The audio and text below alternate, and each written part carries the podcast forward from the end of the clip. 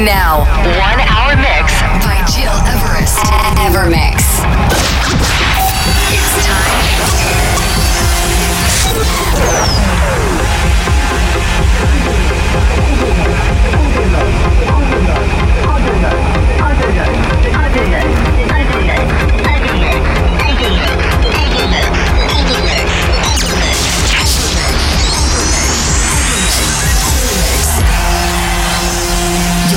Listening to Evermix Podcast. Evermix by Gil Everest. Ladies and gentlemen, welcome into a new Evermix. I'm Giras and I'm really happy to present you this week in this 220 episode a full deep and tech radio show. And let me remind you our upcoming Evermix highlight with our year mix 2018, including all the best tunes of this year from deep to progressive charts. This will be a two hours mix that will be published on December the 31st. So stay tuned and thanks for tuning in this week and let's kick off uh, with tracks from Adam Beyer, Booka Shade, Tale of Us, Armand Pena or Guy Gerber. But to start right now, this is Flowzio with Maresia, the original mix. Turn it up for the next 60 minutes.